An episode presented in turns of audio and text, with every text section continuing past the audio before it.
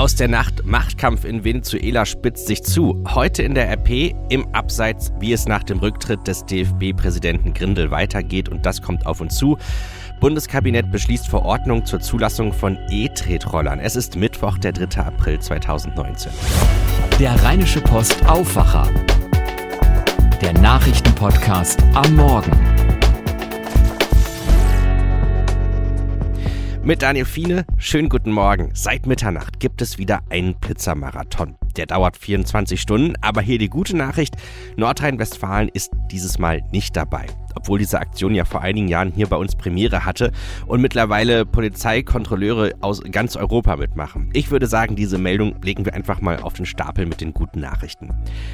Heute Nacht ist aber auch diese Meldung bekannt geworden. In Venezuela spitzt sich der politische Machtkampf zu. Die von der Regierung Maduro kontrollierten Abgeordneten entziehen Oppositionsführer Guaido den parlamentarischen Schutz. Damit könnte er festgesetzt werden. Die Abgeordneten gaben einstimmig einen entsprechenden Antrag des obersten Gerichts statt. Guaido hatte zuvor gesagt, er befürchtet seine Festnahme, sollte er seine parlamentarische Immunität verlieren. Gegen den selbsternannten Übergangspräsidenten des südamerikanischen Krisenstaats laufen Ermittlungen wegen des Vorwurfs, das Amt des Staatschefs widerrechtlich an sich gerissen zu haben.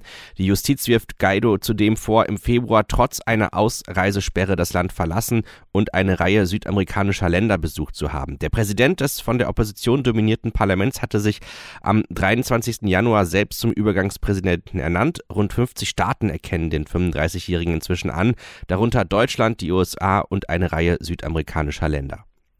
Wenn ihr auf die Titelseite der heutigen Rheinischen Post schaut, dann seht ihr folgende zwei Worte im Abseits. Meine Damen und Herren, ich trete vom Amt des DFB-Präsidenten zurück. Als Reinhard Grindel diesen Satz gestern auf einer Pressekonferenz gesagt hat, da wusste eigentlich jeder schon Bescheid, dass er ihn sagen würde. Kurz vorher hatten auch wir berichtet, dass Grindel seinen Rücktritt erklären wird. Grindel stand schon lange in der Kritik aus einer Reihe von Gründen. Am Ende war es dann eine Uhr, die Grindels Amtszeit beendet hat. Die soll ihm ein russischer Oligarch geschenkt haben, ohne Gegenleistung, sagte Grindel. Trotzdem ist er jetzt zurückgetreten. Wie es jetzt weitergeht beim DFB, darüber hat Julian Trost aus dem Aufwacherteam mit unserem Sportchef Gianni Costa gesprochen. Gianni, ist das die richtige Konsequenz, dass Grindel jetzt zurückgetreten ist? Im Prinzip ist es eine überfällige Entscheidung gewesen. Reinhard Grindel war nie ein Präsident, der für tatsächlichen Neuanfang beim Deutschen Fußballbund gestanden hat. Er ist in dieses Amt gespült worden, weil es ähm, keine anderen Alternativen gab, weil damals mehr oder minder die Amateure in einer Nacht- und Nebelaktion ihn äh, gegenüber dem Profilager in Stellung gebracht haben. Er war also nie ein Präsident, der wirklich für den ganzen Fußball in Deutschland gesprochen hat oder gestanden hat, sondern eben äh, hauptsächlich für das Amateurlager, der sich aber sehr im Lager der Profis gesonnt hat und der das ganz toll fand, mit den Großen und Mächtigen da beisammen zu sein. Er hat es aber eben nicht geschafft, eine Einheit daraus zu machen. Und äh, deswegen war es jetzt mehr als überfällig und konsequent, dass er seinen Rücktritt angekündigt hat, beziehungsweise auch umgesetzt hat. Äh, wohl aber war es schon äh, und passte aber insgesamt zu dem Gesamtbild von Reinhard Grindel, dass er das verbunden hat mit einer eher läppischen Geschichte einer 6000 Euro Uhr, von deren Wert er nichts gewusst haben wollte. Das ist am Ende das Tröpfchen gewesen, was das fast zum Überlaufen gebracht hat, aber das ist sicherlich nicht und ganz bestimmt nicht der einzige Grund für seinen Rücktritt gewesen. Neuanfang hast du gerade angesprochen. Ist der jetzt möglich nach so vielen Skandalen, jetzt wo Grindel weg ist? Das ist immer die Frage, was man unter Neuanfang definiert und was man für Erwartungen hat. Der Deutsche Fußballbund ist ein sehr, sehr komplexer Verband, hat über sieben Millionen Mitglieder, ist der größte Sportfachverband der Welt und man hat manchmal so den Eindruck, es ist ein schwer bis gar nicht zu regierender Koloss, der eben sehr föderalistisch ist, der ähm, viele Landesverbände hat und damit sehr, sehr viele Interessen, die dahinter stecken. Die jetzt alle zu einen wird eine Herkulesaufgabe sein. Ähm, dazu braucht man schon eine wirklich große Persönlichkeit. Verschiedene Namen werden jetzt gehandelt, aber es geht nicht so sehr darum, dass man jetzt schnell einen möglichst prominenten Namen präsentiert, sondern es geht darum, dass Strukturen im Hintergrund so geändert werden, dass auch wirklich ein Neuanfang möglich wird. Das war bisher nicht der Fall. Äh, meine persönliche Einschätzung ist, äh, dass der DFB auch noch ein bisschen weiter blaue Flecken braucht, bis er dahin getrieben wird. Äh, es steht in, im Schwange, dass der Profibereich ähm, androht, die Professionalisierung selbst voranzuschreiten. Das wäre für den deutschen Fußball wirklich ein Worst-Case-Szenario, weil das die beiden Lager noch weiter voneinander trennen würde. Es ist zu hoffen, dass hinter den Kulissen jetzt sehr schnell Grabenkämpfe beiseite gelegt werden und man sich auf einen Kandidaten einigt. Da werden, wie gesagt, momentan viele Namen gehandelt. Philipp Lahm ist einer davon, der hat sich jetzt schon mal vorsichtshalber aus der Schusslinie gezogen. Das kann aber auch politisches Kalkül sein. Zu früh genannt zu werden bedeutet die Gefahr, dass man auch als Name verbrannt sein wird. Andere Möglichkeiten sind da. Christoph Metzelder hat sich jetzt selber vorsichtshalber schon mal ins Spiel gebracht und ganz viele finden das auch gar nicht so schrecklich schlimm. Die Frage ist nur, was die Amateure im DFB und Amateure ist damit das Lager und nicht die äh, Einschätzung ihrer Fähigkeiten gemeint, was die Amateure im DFB wirklich bereit sind mitzutragen.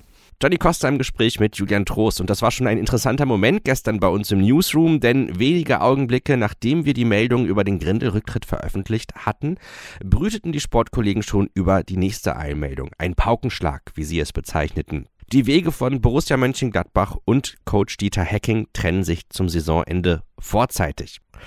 Der Verein teilt mit, Borussia Mönchengladbach wird die Zusammenarbeit mit Cheftrainer Dieter Hecking über das Ende der Saison 2018-2019 hinaus nicht fortsetzen und mit einem neuen Cheftrainer in die Saison 2019-2020 gehen.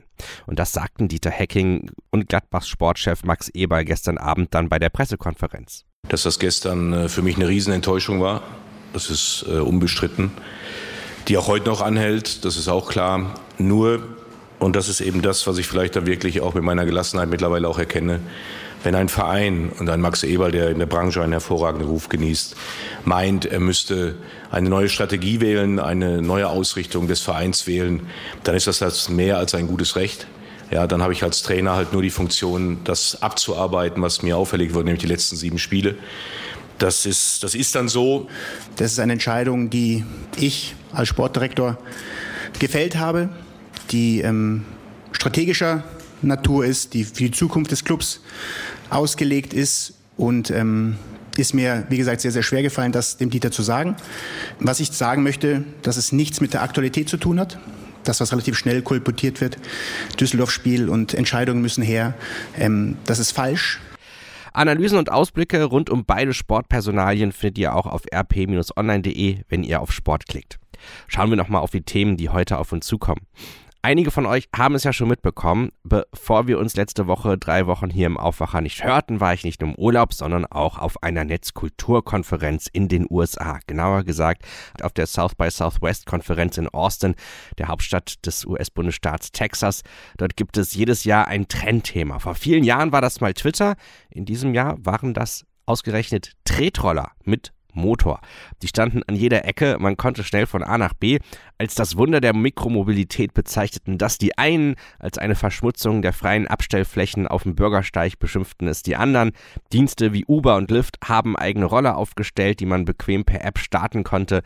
Es gibt aber auch eine Reihe von Start-ups, die da mitmischen und eigene Roller aufstellen. In den USA starten die E-Scooter gerade durch, in Tel Aviv auch. Und heute, da soll der Weg hier in Deutschland geebnet werden. Das Bundeskabinett will heute eine Zulassung von kleinen Tretrollern mit Elektromotor auf den Weg bringen. Verkehrsminister Andreas Scheuer von der CSU will sicherstellen, dass solche Tretroller noch im Frühjahr legal auf den Straßen unterwegs sein können. In anderen europäischen Ländern sind E-Scooter bereits zugelassen. Umstritten in Deutschland ist, dass langsame E-Tretroller auch auf Gehwegen fahren sollen.